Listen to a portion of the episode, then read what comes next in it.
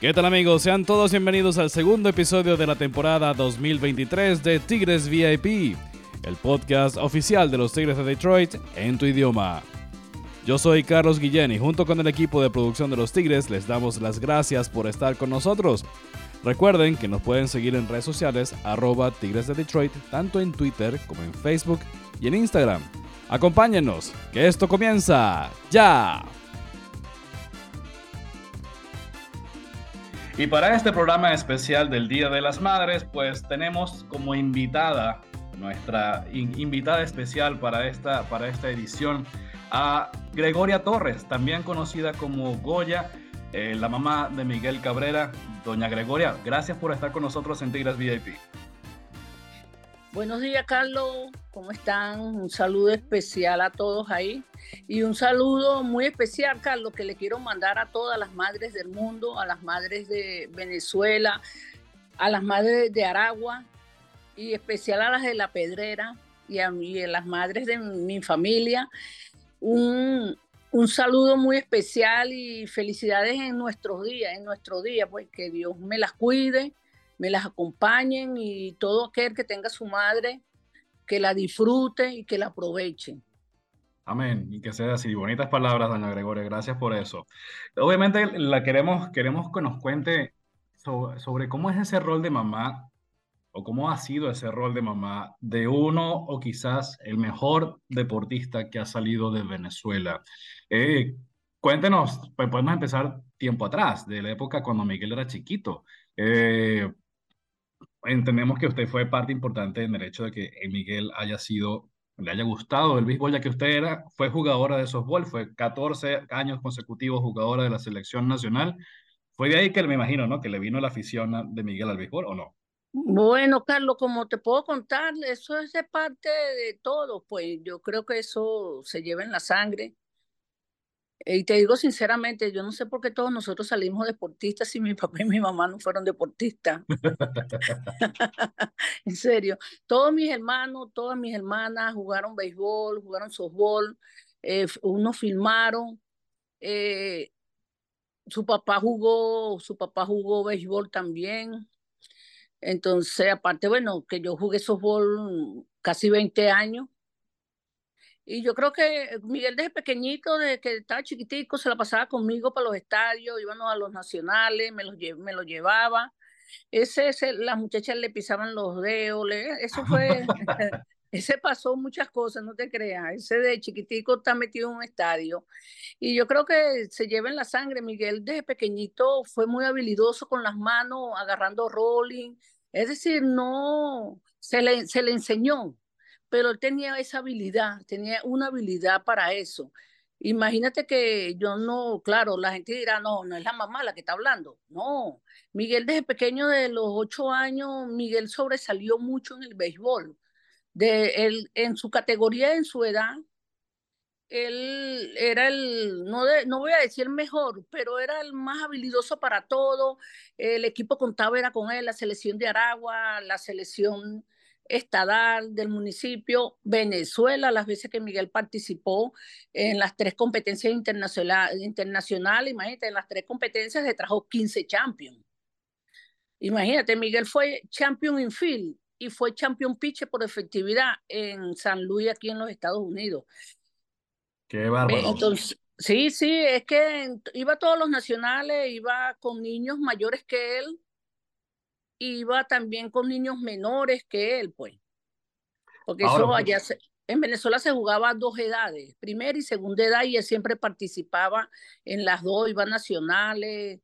Eh, era, era un muchacho muy, y que hacía caso, que era lo importante, que tú le llamabas la atención en algo y él hacía caso, que era muy importante eso, que eso es lo que yo siempre aconsejo a los padres, enseñar a los hijos, si juegan béisbol, cualquier deporte, que tienen que hacer caso, que tienen que hacer caso.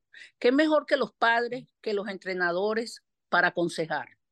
Es así. Y más un, y más un deporte que a uno le gusta. Porque yo te digo sinceramente, a mí, el, a mí el deporte que me fascina y me gusta y lo amo es el béisbol. Me gusta el fútbol para ver a Messi. Y sí, en serio, Ronaldo.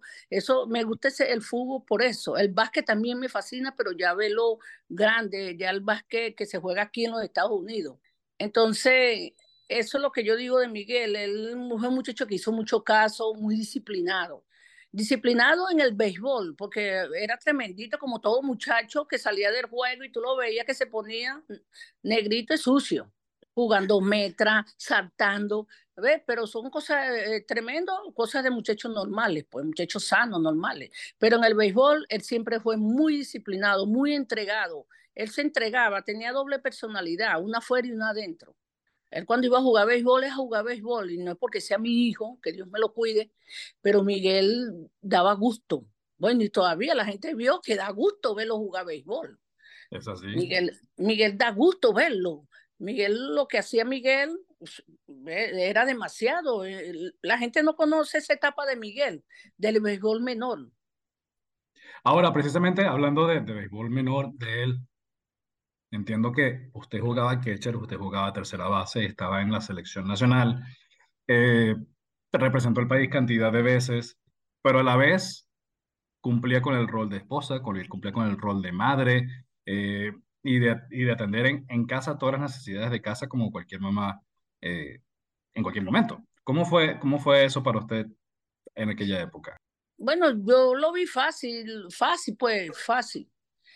Colaboración, mis hijos no eran tremendos, dejaban hacer las cosas, yo me iba a entrenar, yo me los llevaba, pues tenía a Ruth y a Miguel pequeño. Estaba de, de un año y yo me la llevaba en el coche para el estadio. Y, yo los dejaba ahí, él era muy tranquilo y yo me ponía, practicaba, hace dos horas, tres horas, todo era tranquilo, hacía mis cosas en mi casa, atendía a la familia, es decir, todo fue normal, todo fue normal. Lo único que no pude fue viajar más fuera de Venezuela porque me permitían llevarme un solo, uno solo, no me podía llevar los dos. Entonces, para los nacionales sí me los llevaba los dos pero para competencias internacionales no pude salir más de país a viajar por eso, porque me aceptaban uno solo, no a los dos, entonces no quería dejarlo, dejar, no me, no me gustaba dejar a mis hijos solos, pues. Ahora, llega un punto más adelante en que Miguel pareciera que sí tenía un perfil interesante para, para desarrollarse como jugador de béisbol, eh, siendo adolescente, siendo un poco más joven, ¿no? Y llegó un punto en que, hay una frase que yo estaba leyendo en una nota que apareció en Major League Baseball, que decía, que usted tomó la decisión de que o juego yo o juega él. ¿Cómo fue eso? Bueno, mira, tenía eh, mi hermano, que en paz descanse, David Torres, que todavía, gracias a Dios, existe la escuela. Miguel jugaba para la escuela. Hubo un momento que no quiso jugar más, estaba pequeñito, cuatro años, entonces no le, no le, no le pusimos mucha atención. Yo seguí, Miguel jugaba su béisbol y yo, yo tenía un equipo de softball. Entonces, claro, yo me los llevaba a jugar, entonces llegó un momento que él volvió, que quería jugar otra vez, entonces él se iba con el tío. Uno le, uno le metía, tú sabes, la colaboración en la media. le metía los 20 bolívares, la colaboración, y, y, y en su bolsita se llevaba su arepa. Y uno lo mandaba con el tío. Llegó un momento que un entrenador, León, él ahorita, bueno, ahorita tiene problemas de vista, él vive en el barrio, en la Pedrera, él llegó y me dice, nos dice a Miguel y a mí, nos dice, mira, ustedes no han visto a Miguel más jugar. Nosotros, él pasaba, se iba para la práctica con el tío y nosotros, pues estaba pequeño. Entonces, nada, una de esas no fuimos, nada, ahora yo me quedé, ¿qué es esto? ¿Qué, qué estamos haciendo nosotros? No, ahí, dije, bueno, señor, hasta aquí llegué yo con el softball. Miguel sí siguió con el béisbol porque podíamos compartirnos la responsabilidad.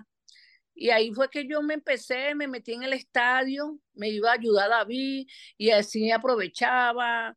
Eh, yo lo, lo dirigí una vez que fuimos a, a, jugando un campeonato regular, que era preparatorio, eh, lo llamaron a la selección de la liga y yo era COA, pero en ese momento que yo era COA, se me enferma Ruth. Entonces Miguel agarró el rol y el rol de COA también ayudando al manager y desde esa vez se quedó Miguel a dirigir y desde esa vez Miguel empezó a dirigir al hijo. como manager de las selecciones estadales de allí en Venezuela. Entonces yo lo que hacía era irme al estadio, ayudar a mi hermano, yo agarré otra categoría más pequeña que la de Miguel, que los pequeñitos de 6 años y 7 años, y ahí seguimos, seguimos y lo seguimos llevando, llevando, llevando, hasta que se cogió la decisión también de que el papá le pregunta en el comedor de la casa cuando llegó del colegio que si él quería jugar béisbol, que si iba a agarrar el béisbol en serio. Y él le dijo que sí, que él quería jugar béisbol ya tenía Miguel 13, 12 años. Y ahí fue que lo empezamos a empujar más y con la ayuda de su tío, que en paz descanse, bueno, su tío dijo, vamos a esperar que él tenga 14 años. Cuando él tenga 14 años, lo agarro yo. Pero lamentándolo mucho, ese año, esas palabras lo dijo el 24 de diciembre y el del 97 y el 26 de diciembre se murió. Entonces, bueno, ahí lo agarramos nosotros y seguimos empujándolo, empujándolo y llevándolo poco a poco. Y ahora, precisamente que, que usted nos cuenta esto y sabemos lo sensible que, que es para usted hablar de su hermano, eh, porque conocemos la historia y porque sabemos la relación y sabemos lo importante que fue él para, para todos ustedes. Y usted que nos cuenta que ahí, a partir de ese momento, como ustedes asumen ya el, el rol de enfocarse, ok, vamos a ponernos en Miguel a, a que eche para adelante, ¿cuáles han sido los sacrificios suyos como mamá de un pelotero? O sea, entendemos que sí, los viajes, la cantidad de juegos constante, la lavadera de ropa constante, del uniforme, etcétera, etcétera. Pero ¿cómo han sido, cómo fueron esos sacrificios para usted para, para que Miguel llegara a donde está el día de hoy? Mira, esos fueron sacrificios compartidos eran de pocos recursos y, con orgullo lo digo. El papá dejó de trabajar para poder enfocarse con Miguel bien y, y vendíamos artesanía. Ajá, sí. Vendíamos artesanía en la casa, allá en la pedrera. duramos varios meses vendiendo artesanía y con eso nos ayudamos bastante, nos ayudamos, conseguían, bueno, muchas cosas más que no vienen al caso. Pero fue poco, fue fuerte, pero gracias a Dios, con la ayuda de Dios, salimos hacia adelante y humildemente sacamos a Miguel hacia adelante en su estudio, eh, en sus cosas, le damos las cosas que necesitaba, lo más indispensable, que sea un par de tacos, un guante, eh, lo sacamos fiados. Fiado, para quienes no, no saben, el concepto es una palabra muy venezolana en el cual se, se piden las cosas a crédito. a crédito, exacto, a crédito. Entonces la sacamos así, se pagaban poco a poco, pues. Poco a poco, y yo creo que en esta vida todo, si tú quieres un buen resultado, hay que sacrificarse, y bastante que nos sacrificamos eh, Miguel no era un muchacho exigente, Miguel no exigía nada. Miguel no jugaba ni con guantines. Wow. no, no jugaba, ese bateaba y con sus manos peladas, ese no jugaba con guantines, ese no exigía nada. Si el zapato tenía un rotico, con ese rotico jugaba. Si el pantalón tenía un rotico, con su pantalón jugaba. Uno ahí, tú sabes, le hacía una broma ahí ya pero ahí uno, yo como madre, bueno, como hablando como madre, como madre, hay que hacer sacrificio por los hijos, si, si son beisbolistas o van, a, o van a coger una carrera universitaria, todo es sacrificio, todo es sacrificio. Y saberlos llevar, saberlos llevar. Así como uno los regañaba, así mismo tú lo abrazabas, le dabas un beso y le decías te quiero. Que eso es lo que yo siempre le digo a todas las madres del mundo no todo, claro, hay que regañarlo, hay que ser duro con ellos. Y pregúntale a Miguelito si no fue dura. Pero ahí íbamos poco a poco. Eh, y ahí lo, ahí lo sacamos hacia adelante, con el favor de Dios. Eh, bueno, después de eso vino lo mejor que fueron cuando Miguel ya tenía 15 años, ahí fue lo mejor. Y ahí llega un punto en que yo quisiera que, nos entraremos en detalle, pero antes quiero recordarle a nuestra audiencia que estamos conversando con doña Gregoria Torres, la mamá de Miguel Cabrera en este especial del Día de las Madres de Tigres VIP. Doña Gregoria, hace unos días salió en redes sociales un video de un pitcher venezolano, un muchachito de quizás 15, 16 años. Alguien lo estaba grabando en el momento en que él estaba llamando a su mamá para contarle que los Medias Blancas de Chicago le habían ofrecido un contrato. Ah, sí, yo lo vi, sí, qué bello. Allí se ve que ambos se ponen a llorar. Sí, luego, vale. luego de que este chico dice, mamá, lo logré. ¿Cómo fue ese momento para ustedes cuando finalmente los Marlins pusieron la oferta sobre la mesa para Miguel? Mira, eh, eh, ¿cómo te puedo decir antes? Eh, no sé, eh, diferencia la, ¿cómo te puedo decir? Explicarte bien. Que nosotros, Miguel tenía 13 años en nuestra mente, no pasaba por la mente de nosotros béisbol profesional. Todo empezó cuando Miguel vino, cuando Miguel vino al Panamericano en San Luis, que Camilo Pascual llamó a Flores Bolívar y le encargó que fuera a la casa. O cómo ubicaron la dirección, no sé. Yo sé que fueron a tener la casa y él fue a hablar con nosotros, que Camilo quería ver a Miguel, verlo practicar, pero acuérdate que eso era, eso era incorrecto, porque era un muchacho que iba para 14 años. Sí. Ahí fue que, ahí fue que nosotros se nos fue, tú sabes, como béisbol, profesional, ahí fue que Miguel agarró a, Miguel, a Miguelito y le preguntó que si quería jugar béisbol, que si lo iba a tomar en serio, que le iba a poner, ahí fue que empezó todo, ahí fue que empezó como nuestro corring. Entonces fuimos, como te digo, nosotros pasamos muchas cosas bellas en, la firma de Miguel, porque es diferente ahora que ahora es academia. Ya tú estás en una academia, Miguel no estuvo en academia. Miguel lo practicamos nosotros con la ayuda de su tío, con la ayuda de Félix, que, que Félix que, que en paz descanse, ahí es que nosotros empezamos, no, nosotros no tuvimos nada de eso, un agente, nada, eso no existió, eso no, nada de eso, eso lo hicimos nosotros, Miguel y yo, ¿verdad? Y entonces ahí fue que empezó lo, lo, maravilloso, lo maravilloso, yo digo maravilloso porque pasamos muchos momentos bien bonitos con los scouts, de las organizaciones, las personas que iban, los americanos que iban allá a mi casa pobremente a visitarnos. Entonces eso fue algo muy maravilloso que era emoción tras emoción. A veces llorábamos en la noche porque estábamos, no estábamos como empapados de eso y nos preocupábamos pero gracias a la ayuda de unos scouts que nos aconsejaban, que se hicieron amigos de nosotros, amigos que te puedo nombrar, Miguel Ángel García, Luis, eh, el mismo Camilo Pascual. En este momento no me acuerdo de él, pero él es un, él es un mexicano que era scout en ese tiempo de Cincinnati, era jefe de Cincinnati, Amará. Amara, no se me olvida el nombre, ¿viste? Entonces, son personas que nos aconsejaban mucho. Y es decir, que le caímos bien porque éramos personas que íbamos directo al grano, que hablábamos con sinceridad. Que eso es lo que yo, le, yo digo, que hay que hablar con sinceridad, hay que le hablen a uno con la verdad todo el tiempo. Y eso fue lo que nosotros conseguimos con las organizaciones, la sinceridad fue una cosa muy bonita. A mí, a mí me hizo llorar ese muchacho, no él, muchos que, que, que cuando lo firman lo llaman a sus padres, mire, es una alegría, eso, aquí el corazón se me pone que así chiquitico. Y más ahorita cuando vi el video ayer del niño y dije, oye, viene el Día de las Madres, tremendo regalo le está haciendo ese muchacho a su madre. Ese fue, es una emoción muy grande, ¿sabe? Yo, y yo le pido a todos, a todas las madres, a todos los padres también, que apoyen a sus hijos, que lo apoyen, que lo apoyen, porque es un, eso es una emoción. Ese, eh, yo lloro cada momento, yo lloro cada cosa que le hacen a Miguel, eh, cada homenaje, y, y lloro más porque es el último año de él en el béisbol activo.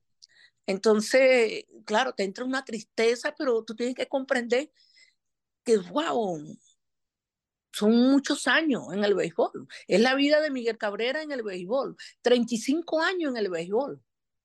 Entonces, vamos a darle paso a otros, pues, que puedan estimular a hacerlo. Y ojalá y la Virgen, que salga alguien que haga todas esas cosas que hace Miguel, y lo hay, hay muchos peloteros buenos y me voy por mi compatriota, por Acuña. Así es. También aprovechando para, para que Miguel pueda disfrutar de todo lo que ha hecho, porque conversando con él días atrás, y esta es una infidencia que le cuento a usted y a toda nuestra audiencia, no le vayan a contar a nadie, por favor. Miguel me decía cuando uno de los homenajes que se le hizo, no recuerdo si fue en Houston o, o después en San Luis, algo así, Miguel me decía, ¿por qué me hacen esto? Yo no entiendo por qué me están haciendo esto. ¿Por qué me hablan de Salón de la Fama? Yo no, o sea, y él, él está enfocado en el día a día, está enfocado en ganar hoy, en dar un batazo hoy para que el equipo gane, pero quizás él no está, él sabiendo así, sabe los números, sabe todo lo que ha logrado y demás, pero no está consciente de todo lo que ha hecho y todo el impacto que ha tenido Eh, para tener, para ser uno de los mejores de la historia. él, yo pienso que Miguel, eh, como tú dices, y como él te dijo, él se quiere enfocar en lo de él, estar sano para Sí, terminar su carrera y olvidarse un poco de los numeritos, de las cosas. Yo sé que él se preguntará, pero eso, cónchale, yo por ejemplo como madre me emociono cada vez que veo que le hacen un homenaje. Eso es muy grande porque te lo digo sinceramente, no sé si me estoy equivocando, yo creo que es primera vez que estoy viendo esto. eso es algo que normalmente se le hace a, las- a los grandes peloteros que están en su año de retiro, así como el caso de Miguel. El año Ah, pasado fue Albert Pujols, se le hizo a ah, Cal Ripken Jr. y Miguel está en ese nivel. Miguel está en ese ah, nivel de, de, de celebrarle cada una de las cosas en las ciudades en las que, por supuesto, se ha cansado de dar batazos cada vez que va de visita. sí, bueno, entonces, pero él no está pendiente de eso, él no está pendiente de eso. Yo sé que él, dentro de él, cuando se acuesta seguro, eh, se emociona, pero Miguel, él, piensa en eso, como dice, eh, m- me te empuja una carrera, ganar, que el equipo termine bien. Yo pienso que está enfocado es en eso. Sí, tal cual. Eh, Es Sí. así, es así, lo podemos, lo podemos certificar porque lo vemos día a día. Eh, después se puede ir de tres tres, pero si el equipo pierde, no se le puede ni hablar. Ah, no. No. Ahora, doña Gregoria, quiero preguntarle, y cambiando de tema, cambiando de deporte, nada más, ¿de dónde le salió la afición a Miguel por el voleibol? A él le encanta el voleibol. Mira, yo la verdad que como es, yo jugué voli, yo jugué voleibol fue en el colegio, en Ajá. el liceo. No era muy bueno tampoco jugando voleibol porque no lo hacía por porque era educación física. Pero Miguel Miguel tenía unas condiciones, yo creo que eso es el, el ¿cómo te estoy diciendo? Ese, eso se lleva en la sangre, que fácilmente tú aprendes a practicar cualquier deporte. Y él tiene, tenía esa agilidad para el voleibol. A mí no me gustaba, al papá no le gustaba, a nosotros porque no nos gustaba, porque una lesión en el brazo, tú sabes que sin matea y eso. Sí, Entonces, él lo hacía escondido. A él le ofrecieron hasta una beca para Italia. Sí, la profesora de educación física, Aura, porque esa fue profesora mía también, la sincera de viejita. Ella habló conmigo, pero ya nosotros cuando eso era, mi amiga se iba a graduar de bachiller y ella habla conmigo, pero nadie sabía, nadie sabía que nosotros ya teníamos conversaciones con organizaciones y habían ofrecimientos, nadie sabía eso, nada más su papá y yo y Feli, Feliote, el gran Feliote. Bueno, y entonces ella me dice a mí que mira que le están ofreciendo una beca para ir a estudiar y jugar voleibol a Italia, a Miguel. Y yo le digo, profesora, él no puede ir, ¿cómo vas a perder esa oportunidad? Ahí tiene su futuro, eh, profesora, pero vamos a esperar, no, no, tengo que darle el sí a la gente de una vez, porque él tiene que irse, terminar de graduarse, se tiene que ir para Italia, allá va a jugar voleibol, allá va a estudiar, y yo le digo, profesora, él no puede ir, vas a perder la oportunidad, me decía, y yo le decía, no, profesora, él tiene otras cosas también importantes, no, que va a tener importante. No, cuando se entera que sale, se revienta la prensa cuando la firma de Miguel el 2 de julio, que al, al otro día salió eso en todas las redes sociales. Bueno, estaba Miguel graduándose en esos días, estaba en plena graduación. Ella me dice, tenías razón. Sí, porque imagínate, ah, yo sé, su estudio, su broma, pero yo nosotros teníamos otras metas con Miguel. Si Miguel, por ejemplo, la meta de nosotros era que él estudiara ingeniería petrolera y la única parte donde la daban era en Caracas, Maturín y Maracaibo. Y ya nosotros habíamos hablado con la gente de Maracaibo para que él jugara pelota allá en la universidad y eso, tú sabes. Son cosas, planes que nosotros teníamos desde que él tenía 13, 14 años. No íbamos a sacrificar. Yo, por ejemplo, yo no iba a dejar que mi hijo se me fuera solo para allá para Maracaibo. Yo me iba a ir con él. Claro. Sí. Esa era que a mí me gustaba esa profesión y eso lo quería y lo quise hacer con la hija mía. Estudié un año en ingeniería petrolera, pero no le gustó a la hija mía. Entonces, bueno.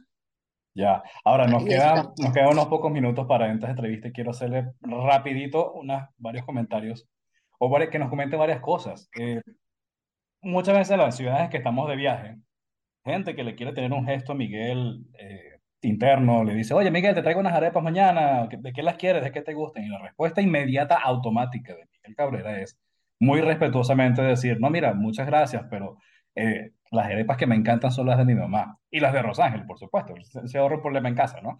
Pero él dice, las arepas que me encantan son las de mi mamá. ¿Cómo se las hace usted? Yo les digo y le confieso, yo pongo a hervir agua y se me quema. Yo soy terrible en la cocina, pero ¿cómo son esas arepas, esas arepas especiales de usted? No es eso, sino lo primero que es, amasar bien la masa, que la masa te quede como esponjosa. Porque cuando tú pones en el budare, a él le gustan, él le gustan las arepas fritas, pero con diablito y queso blanco, llanero. Le fascina. Y, y asada, se las hago, pero con perico, es decir, con huevo. Huevo revuelto, tomate y cebolla. Exacto, tomate y cebolla picadito, picadito. A él le fascina el perico. A Rosángel le gusta, a, él le gusta las arepas de Rosángel también. Rosángel hace como, como guacamole, eh, pero con pollo, pollo, que le echa aguacate, pollo, sabroso, ¿sabe? a él también le fascina. Ya me está dando hambre.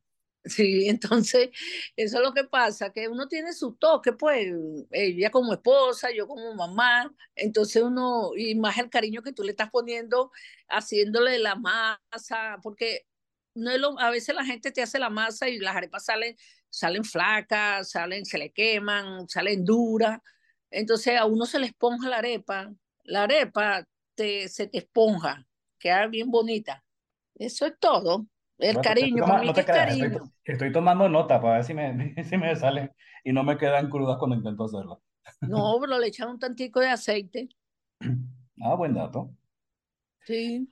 Ya. Doña Gregoria, gracias por estar con nosotros en Tigres VIP, este, el podcast oficial de los Tigres en español. Estamos orgullosísimos de todo lo que usted, al igual que las madres de todos los muchachos que han salido de Venezuela y todos los muchachos que juegan béisbol profesional y todas las madres que se han sacrificado, estamos agradecidos por todas las cosas que ustedes han hecho para, para sacar adelante a sus hijos y por, por echar para adelante a la familia y ver el resultado de su sacrificio, el fruto de todo lo que ustedes han hecho, verlo con cosas positivas, como en este caso Miguel Cabrera, con más de 3.000 hits, con más de 500 honrones, con un paso seguro al Salón de la Fama.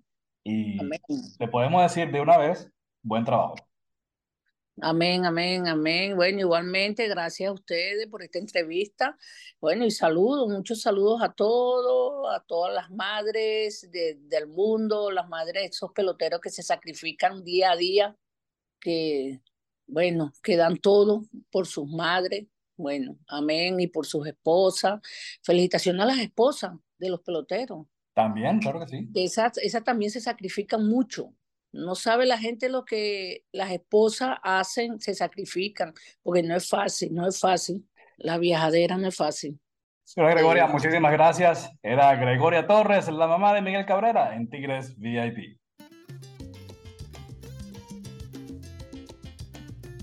Hola, Andy Baños por acá de los Tigres de Detroit.